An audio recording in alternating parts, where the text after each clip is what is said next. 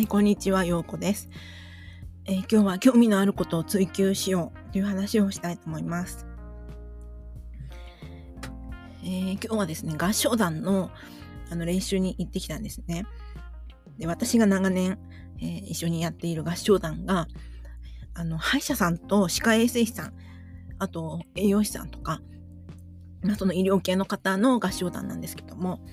まあ、主にその歯科衛生士さんが立ち上げて、で、えー、曲もね、作って、まあ、歯の歯磨きの歌とか、えー、栄養の歌とか、うん、なんかそういうことの歌をね、歌詞から曲から自分で書いて、編曲もして、で、それをまあみんなであの歌ってっていうのをやってるんですよ。で、横浜市のイベントに出たりとか、えー、コーラルフェストっていうこうイベントがあるんですけど、まあそこに出たりとかしてるんですね。で結構ね、その、歯医者さんの合唱団って珍しくて、あの、歌うたんびに興味を持っていただけるんですけども、で、まあそのね、練習がありました。で、ちょっとそこから、あの、感じたことをね、お話したいと思います。まあその、練習の前に、あの、歯医者さんっていうか、衛生士さんのね、勉強会があるんですね。まあその後に、まあ、歌の練習っていう感じなんですけど、その勉強会に、まあ、終わりの方私もいつも参加してるんですけどもすごい楽しそうに皆さんお話しされててあのコップをコップでお水を飲む時にベロですよ。舌が舌がどういうふうに動くかっていうようなね話だったりとかでその人によって全然そこって違うので舌が下がる人上がる人奥行っちゃう人とかなんでそうなるのかとかなんかそういう面白いから追求してやっぱり皆さん盛り上がってるんですね。うん、やっぱそこに皆さん興味があるわけですよ。で結局は患者さんにそれが生かされてまたそこから患者さんから疑問を持ってそう勉強会に来るんだけどなんか一般の人から見たらそのコップを飲む時の舌の動きとかなんかあんまり興味ないところだと思うんですよね。どうでもいいじゃんみたいな感じで思ってる人もいると思うんだけどだけどその衛生士さんたちにとってはすごい大事な興味関心があることでもうずっと喋ってられるっていうことなんですよ。でそれを見ててですねあーなんか大事なことだなって思ったんですね。まあ誰しも何らかの興味があるっていうのはあると思うし例えば子供だったらなんで鉛筆こうやると粉々になっちゃって黒くなるんだろうってでそれを、えー、なんか粉々にならない鉛筆できないかなって思った人が、まあ、私調べてないから分かんないんですけどもしかしたらあの粉々にならない鉛筆っていうのは今出てるかもしれないですよね。あと息がこもるマスクが嫌だなって思った人が息がこもらないけど効果があるっていうマスクをもしかしたら作ってるかもしれないですよね。なんかそういう風になんかこれ気になるなとかなんでこうなんだろうとかいうのがやっぱその自分が一生懸命考えられるところで追求できるとこだと思うんですよ。でそこからあじゃあこうなったらこうなったらって言って誰もが考えないようなこととか人人は対してそこに、うん、それを重視してないけどあのその人だったら深く考えられるみたいなことがあると思うんですよね。うん、でそれって最初はなんか違和感から始まるかもしれない。例えば息がこもるのがなんか嫌だなみたいなね、うん、でもそこから次の発見になるサインになるかもしれないんですけどなんか大人になるとこんなことやってもなみたいな仕事にならないしなとかなんか時間の無駄だしなとかこう理性で消してしまうことってあると思うんだけど結構小さい頃は夢中でやってたことってないですか？そういうことが結局大人になってもそれをできてる人っていうのが強いんだなっていうふうに思ったんですよ。うん、だから物を作っても「えそんな絵を描くのすごいね面白いね」って言われたりなんかその素材とその素材を組み合わせるんだへえみたいなのとかなんかその人なりの視点があってこうね平面的ではないとても立体的にその人には見えててっていうのがあると思うんですよね誰しも。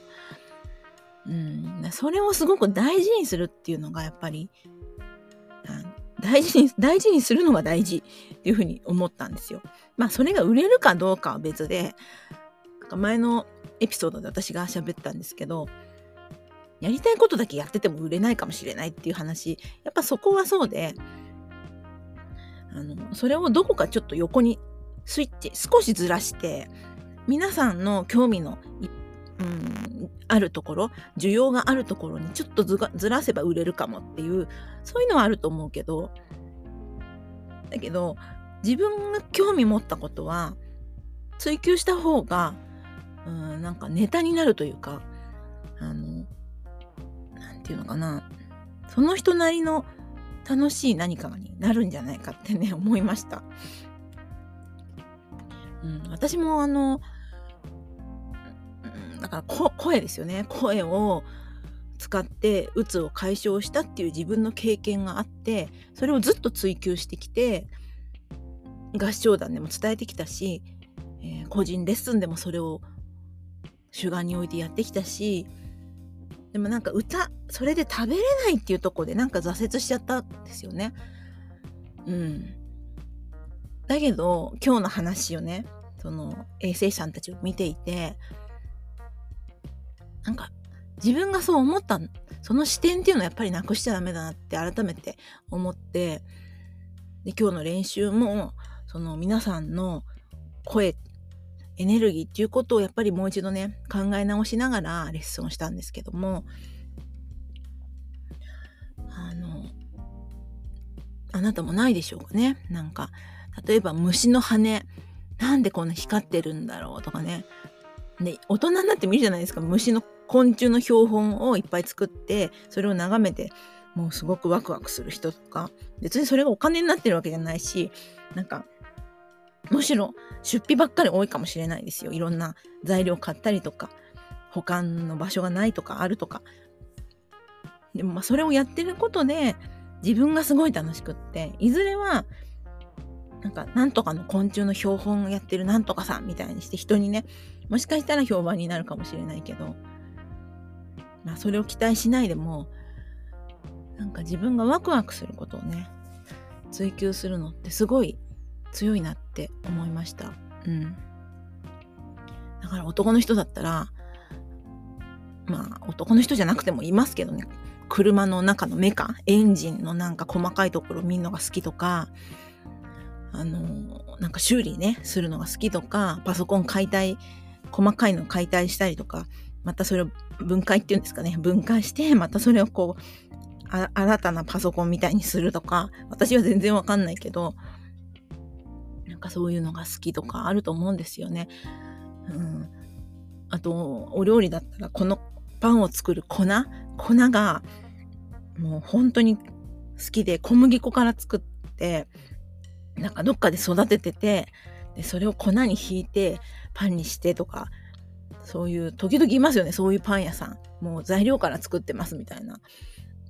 うんすごい労力だなって周りから思うんですけどその人にとってはめちゃくちゃこう興味関心があって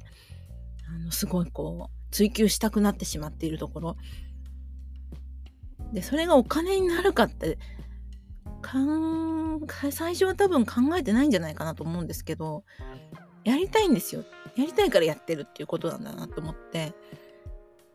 でそこをお金になるからやるってなると